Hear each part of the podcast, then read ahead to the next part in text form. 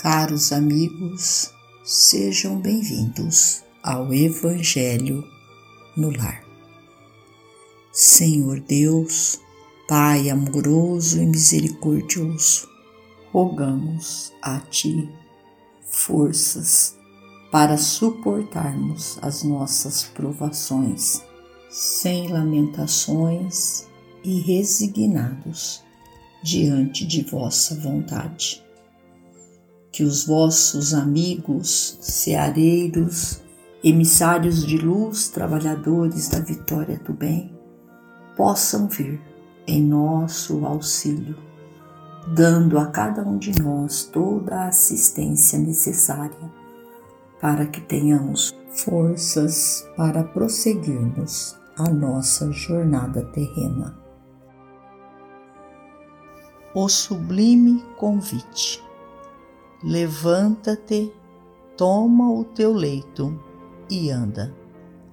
Jesus, citado em João, capítulo 5, versículo 8. A palavra do Senhor é sempre luz direta. A partir do momento em que fala incisivo, o doente inicia uma nova jornada. Os músculos paralíticos vibram fortes de novo.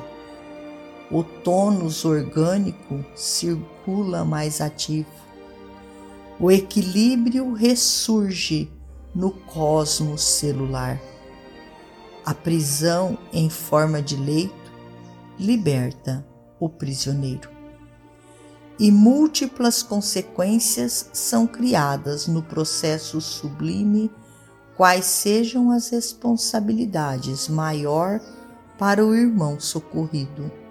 Estudo e meditação nos circunstantes admirados, reafirmação categórica das potencialidades sublimes do amor de nosso Divino Mestre, através do trabalho messiânico de libertação das consciências humanas que impôs generosamente a si mesmo.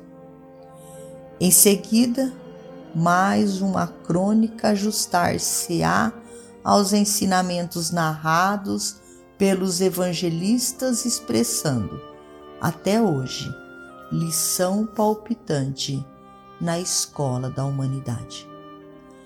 Ensorguendo o enfermo desditoso do leito de provação, Convoca-nos, Jesus, a levantarmos, todos, do ninho de imperfeições em que nos comprazemos de coração cansado e mente corrompida.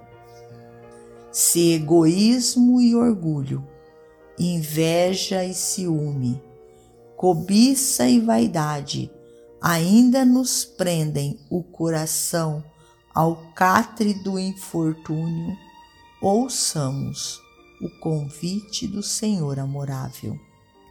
Levanta-te, toma o teu leito e anda. E erguendo-nos pela fé, saberemos sofrer a consequência ainda amarga de nossa própria sombra, caminhando, por fim, ao encontro da luz. Emmanuel.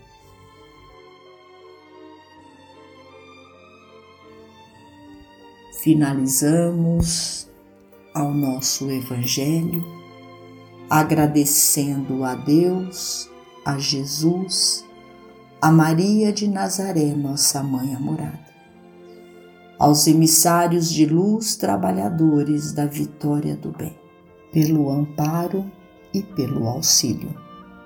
Fiquemos todos com Jesus e até amanhã, se Deus assim o permitir.